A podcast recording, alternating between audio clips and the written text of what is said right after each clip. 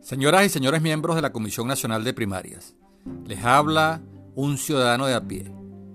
un elector más entre esos millares de venezolanos que ven con mucha expectativa la designación de ustedes para organizar la consulta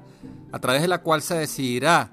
quién debe ser el candidato o candidata que exprese la aspiración de cambio en el mando político que tiene el país descontento no solo con el gobierno, sino también con las diferentes oposiciones que no han sido capaces de unirse para sacar al país de la crisis en la que el gobierno nos metió.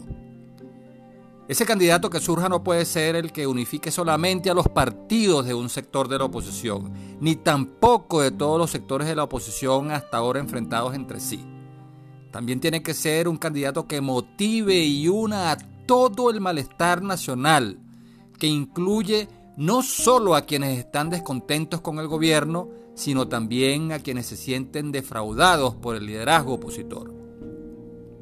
Entre tantos precandidatos aparecen aspirantes con probada trayectoria y méritos, al lado de arribistas y trepadores.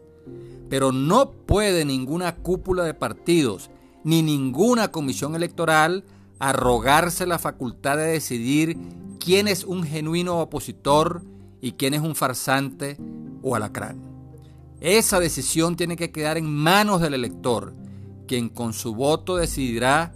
quién es un auténtico precandidato del país descontento y quién es un opositor espurio sin opción. En un país donde al menos el 75% de los electores está descontento con la gestión del actual gobierno y se pronuncia a favor de un cambio en el mando político, la posibilidad real de capitalizar electoralmente ese enorme descontento pasa por elegir una candidatura única y unitaria.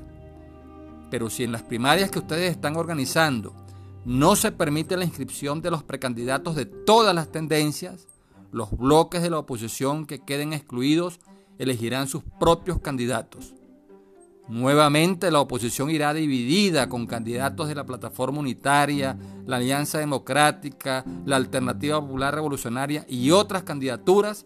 facilitando así el triunfo del candidato oficialista, cualquiera que éste sea. Preocupado porque el sectarismo excluyente de los partidos de la oposición divida una vez más al electorado y como parte de ese país descontento con el gobierno y con la oposición, me gustaría saber si ustedes tienen suficiente autonomía y mandato para decidir sobre las siguientes materias. Primero,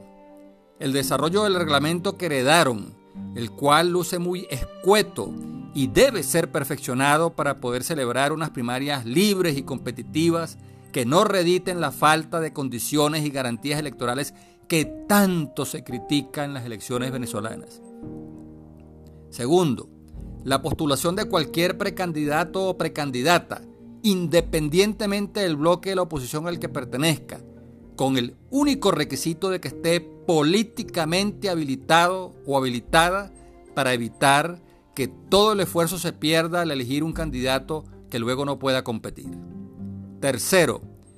la celebración de una segunda vuelta entre los dos candidatos más votados, de tal forma que quien finalmente resulte electo o electa cuente con el respaldo de más del 50% de los electores que participen en las primarias. Cuarto, el apoyo técnico del CNE para auditar las diferentes fases y etapas del proceso, la organización de los centros electorales, la acreditación de los miembros y testigos de mesa, así como el escrutinio y totalización de los votos. Quinto, la observación nacional e internacional de todo el proceso electoral y no solo del acto de votación. Quedo muy atento a sus respuestas.